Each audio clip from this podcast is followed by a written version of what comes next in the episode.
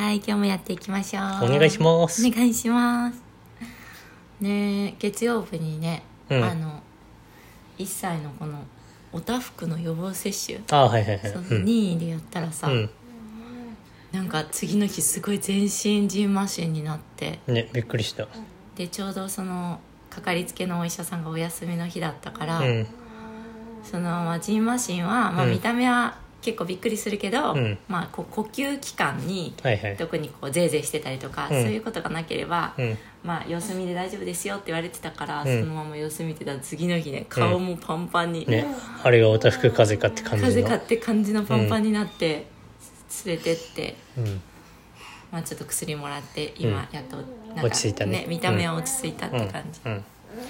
です、うんはい。はい。だからそう予防接種する時ちょっと気をつけた方がいいかも。次の日休み？金曜日とかじゃない方ががいいかも。あそうだ、まあ病院が次の日もやってる日がいいね。うん、うん。休みだったとちょっと何かあったらうん。ね、いけないっていうか。そうだね。うん、だからそれは気をつけた方がいいね、っうん。ていうのを思ったの。はい。思いました。で今日はですね、はい。あの感情。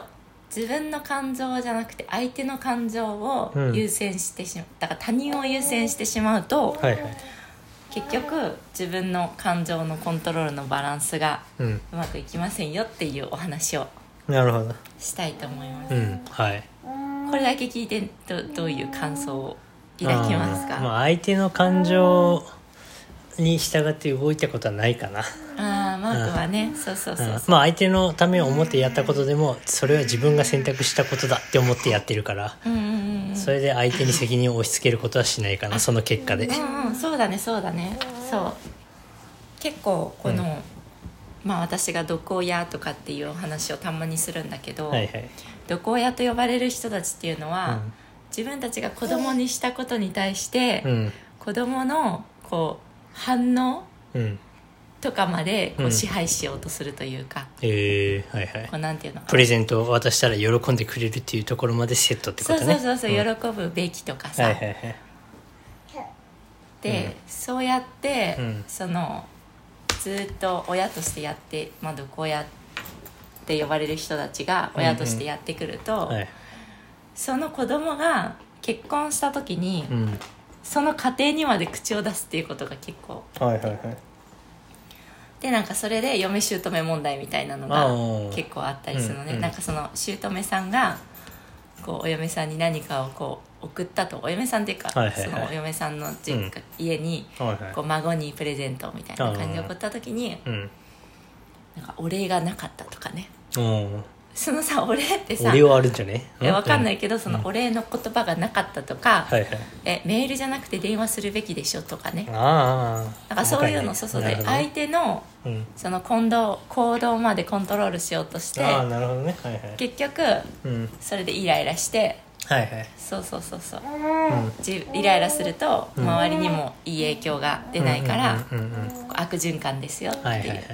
そりゃそうだな。そこはコントロールできないからねそもそも。それでもそれをさ、うん。結構あの意識的にコントロールできないものなんだよってうん。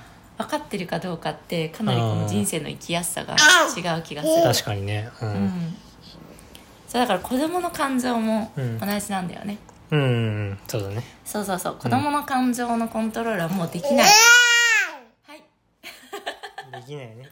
喋りたい時に喋るもんね。そうそうそうそう、今ね1歳の娘がいつもこうパーソナリティを一緒に務めてくれていて、うんはい。ねたまにこうやって声も出してくれるんだけど、うん。まあ、子供をコントロールすることはまあそもそもできない。うん。できないね。し、うん。子供じゃなくたって自分以外はコントロールできないんですよっていううん。こと、はいはい。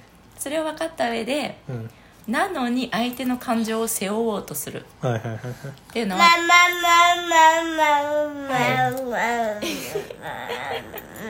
うん そうっていうのは多分その相手の感情ばっかりを優先してきた人にありがちだなって思うの。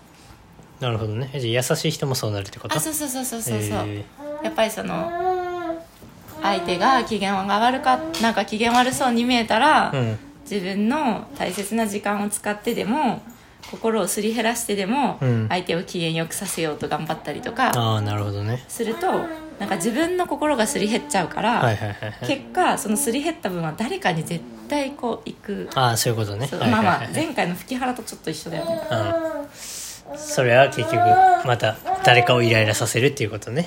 だし自分をイライラさせている人が多いよねやっぱり、自分をこう責めちゃうっていうか、んうんでこんなことでイライラなんでイライラしてるんだろうみたいな、うんうんうん。だから結構自分にイライラしがちな人は他人の感情を背負っちゃってるのかなって思ったりする、はいはいはい。まあ感情だけじゃないってことだよね、他人の行動も感情も全てってことでしょ？そうそうそうそうそう。うん、だからなんか人がなんかしてるのを、うん。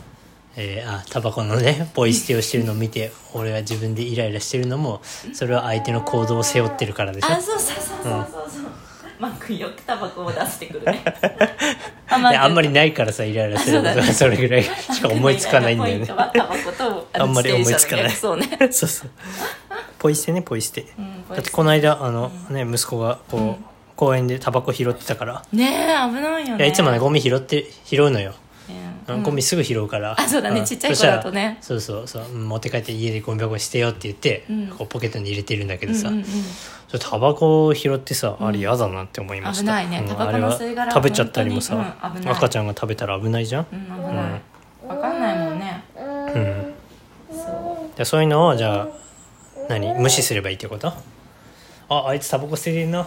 はいはいって感じ。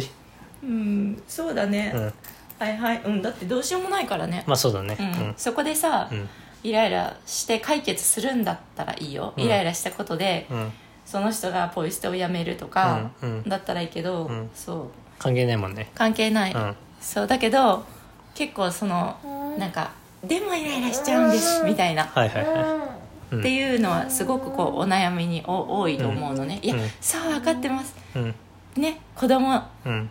でもコントロールできないって分かってます、うん。でもイライラしちゃうんですと、はいはいはい。まあそれするな。うん、うん。そう。だから別にまあまあいつも言ってるけど子供にイライラするのはまあしょうがないと。うん。イライラしてる自分にイライラしないようにすることが自分の最善できること、はいはいはい。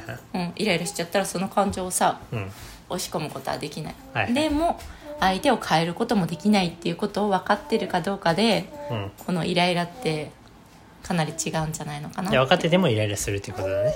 そうだね、はい。はい相手を変えられないって分かっててもイライラするし、うん。そのイライラする自分を責めなくていいと。なるほど。相手を変えられない分かってる、うん。イライラする、うん。そうだからタバコのポイ捨てだったら、タバコポイ捨てしてて、うん。あイライラするなと。うんそれは行動に移せるよ俺は次の。お市役所にあのご意見箱を送るってあいう、うん。そこがじゃあアクションプランね、そうそうそう。じゃあ子供はちょっと難しいでも、うん。だからそのイライラしたら自分なりのイライラ解消カラオケに行くとかあそうそうそうそうそう。看板役に行くとかっていうのを決めておけばいいんじゃない？あそうそうそうそう、だなかなかねその一人でワンオペしてる人って、うん。そこの解消ができなくて大変だと思うんだけどうん。で私もその子供にずっとイライラするのしょうがないよなって自分で思ってたし、うんその1ヶ月のうちで、うん。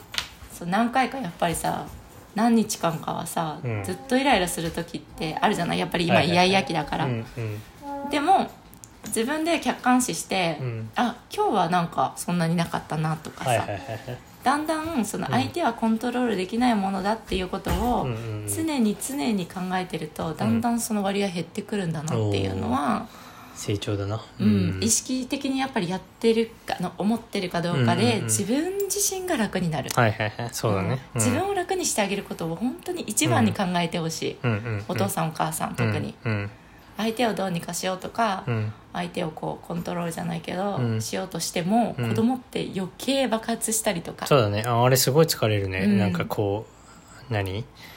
何かをさせようとお風呂から上がらせようと思ってうん向きにこっちがなればなるほど向こうは上がらないみたいな、そうそうそうそう、ん。反もういいずっと入って、うんうん。逆に考えようずっと入ってろと、うん もうそう思うよ最近は。意外とそうやってしてると、うん。まあ、私たちのそのやり方ではね、うん。一一応、うん。ずっとは入ってないし、ね。ずっとはそうやってないから、うん。そのずっとっていうのはねもう覚悟がかなり必要。1時間、うん2時間入っててもいいって思ってるとそね。そこまでいかない、うんうんうん。10分程度で意外と上がってきたりするからね,、そうだうん。だからまあ心の余裕と時間の余裕もやっぱ必要だね。まあ時間もね確かに。ううん。